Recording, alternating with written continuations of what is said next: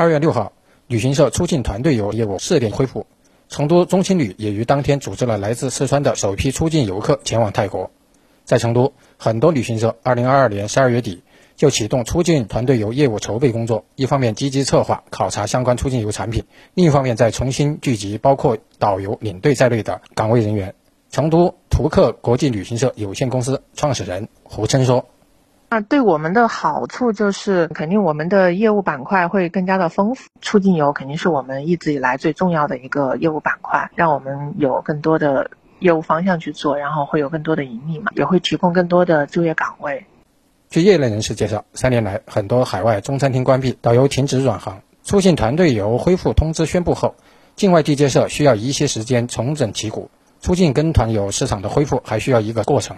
成都途客国际旅行社有限公司创始人胡琛说：“